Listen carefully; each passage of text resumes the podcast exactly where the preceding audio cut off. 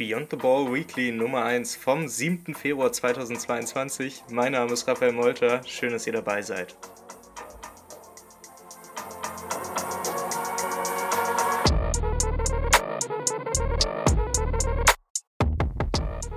Beyond the Ball geht Weekly und damit herzlich willkommen zur aller, allergrößten Überraschungswoche, die es bei diesem Podcast, glaube ich, seit über einem Jahr gab. Und zwar wird nicht nur die vierte Staffel am Mittwoch ihre Premiere feiern, sondern dieser Podcast erweitert sich um ein Format und ihr seid mitten reingeschlittert. BTB Weekly wird euch ab sofort jeden Montag 18 Uhr in eure Podcatcher gespült. Ein Kurzformat, in dem es um tagesaktuelle Geschehnisse gehen soll. Es ist ein wöchentlicher Podcast, der kritische Sportberichterstattung sichtbar machen soll und der kritische Sportberichterstattung in tagesaktuelle Debatten reinschieben möchte. Der Host bin immer noch ich, Raphael Molter. Ich freue mich wahnsinnig, dass ihr dabei seid. Und bevor wir hier noch weiter und länger darüber schnacken, was dieser Podcast alles möchte, nehme ich euch doch direkt mal mit. Die erste Folge hier wird sich mit zwei Themen kurz auseinandersetzen. Einerseits damit, dass die großartige Taskforce Zukunft Profifußball seit einem Jahr am Arbeiten ist und das Netzwerk Zukunft Profifußball ein Fazit gezogen hat. Wir wollen uns dieses Fazit kurz angucken und dieses Jubiläum mal dazu nutzen, uns zu überlegen, warum diese Taskforce eigentlich und uns auch anzuschauen, wie Fanverbände darauf reagieren. Ein zweites Thema, mit dem wir uns heute auseinandersetzen müssen, ist natürlich der Start der Olympischen Winterspiele am vergangenen Freitag in China die vermeintliche Singularität, die immer wieder neu angesprochen wird, ob jetzt bei der FIFA-WM in Katar oder eben jetzt in China mit den Olympischen Winterspielen, die gilt es mal kritisch zu beleuchten und genau das soll heute auch geschehen. Ich freue mich, dass ihr dabei seid.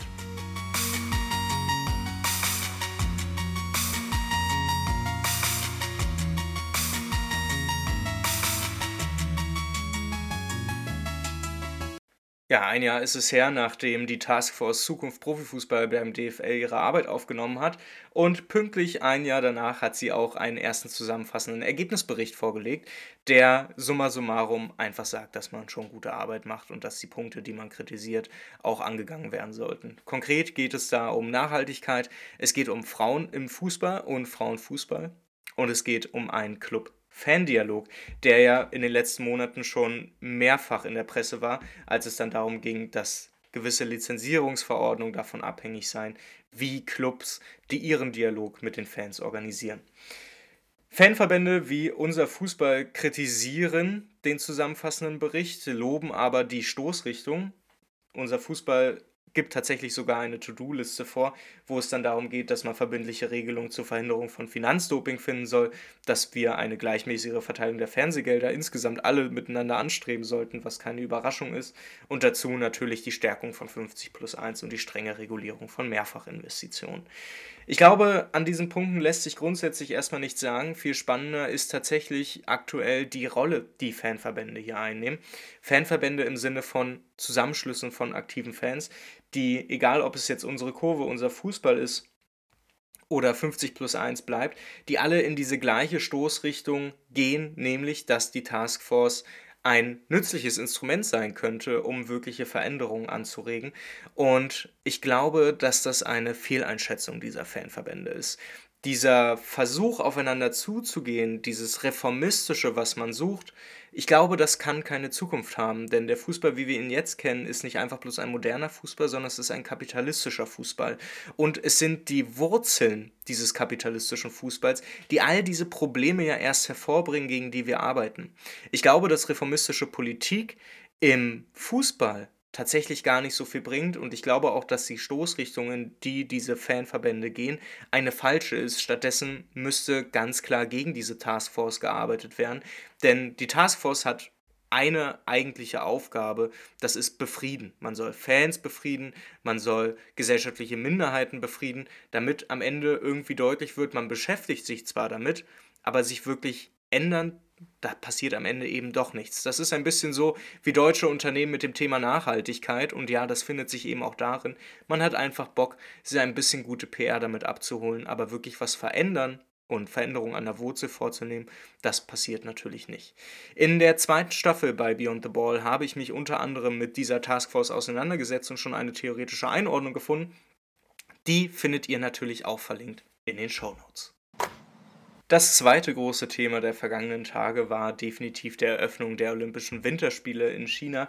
Viel ist davor schon darüber gesprochen worden und ich glaube auch, dass das Jahr 2022 ein Jahr zumindest in der Diskussion sein wird, das sich sehr viel mit Boykotten auseinandersetzt. Wir haben schon lange die Debatte zur FIFA-Weltmeisterschaft der Herren in Katar, die eventuell boykottiert werden sollte oder halt eben auch nicht. Und jetzt haben wir seit letzten Freitag die ersten Olympischen Winterspiele in China, die mit einer solchen immensen medialen Berichterstattung zugeschüttet werden, dass man sich schon fragen muss, boykottieren oder nicht boykottieren. Und ich glaube, es würde es ziemlich einfach machen, wenn wir solche Volltrottel wie Thomas Bach einfach die ganze Zeit rumlaufen haben.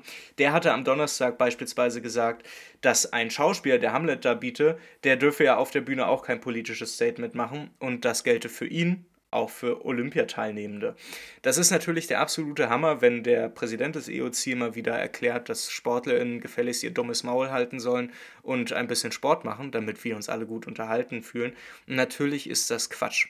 Ich glaube aber auch ganz grundsätzlich, dass wir in der Debatte um Boykotte ein bisschen mehr aus dieser vermeintlichen Singularität raus müssen.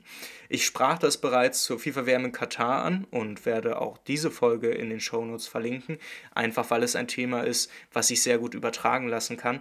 Ich glaube auch hier, dass bei den Olympischen Winterspielen in China schon mehr in den Mittelpunkt rücken sollte, welche Ursprünge der Sport hat, mit dem wir heutzutage arbeiten oder dem wir heutzutage gucken und ausleben. Natürlich funktioniert der Sport durch gewisse Herrschaftsstrukturen und sind die nicht demokratisch, dann arbeitet man auch deutlich lieber mit autoritären Staaten zusammen die sehr ähnliche Strukturen haben.